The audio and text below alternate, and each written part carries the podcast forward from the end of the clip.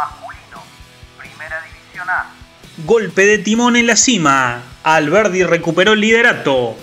La definición del torneo de apertura levanta temperatura a cada paso de fecha.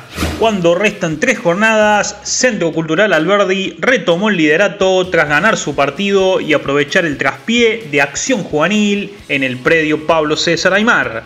Desde el trampero emergió el nuevo líder de un apasionante campeonato. Alberdi derrotó 3 a 0 a Juventud Unida en el choque riocuartense y saltó a lo más alto. El plus de la victoria mercedaria repercute también en el promedio, donde superó a la Juve y acentúa su momento ascendente. Acción Juvenil resignó dos atributos en el certamen, perdió su invicto y cedió el liderato al caer 2 a 1 ante estudiantes en el predio Aymar. Ahora el aurinegro buscará retomar la posición de privilegio en el venidero domingo cuando reciba justamente al Verdi.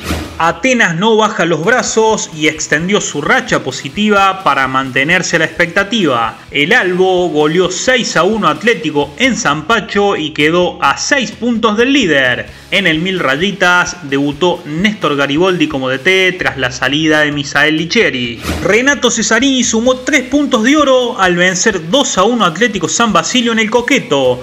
El naranja volvió a sumar luego de 6 encuentros, engrosa su coeficiente y salió de la zona roja del descenso. El azul acarrea 11 partidos consecutivos sin triunfos y ya piensa en clausura. En el último suspiro, Toro Club encontró alivio al derrotar 2 a 1 a Ateneo Vecinos en la tarde moldense. El azulgrana se rehabilitó de la caída en el clásico y sumó su segundo halago en condición de local. El tricolor sucumbió por segunda vez consecutiva fuera de casa. Everton Club venció 3 a 1 a Talleres en las acequias y prolongó su buen andar post victoria clásica ante Toro Club.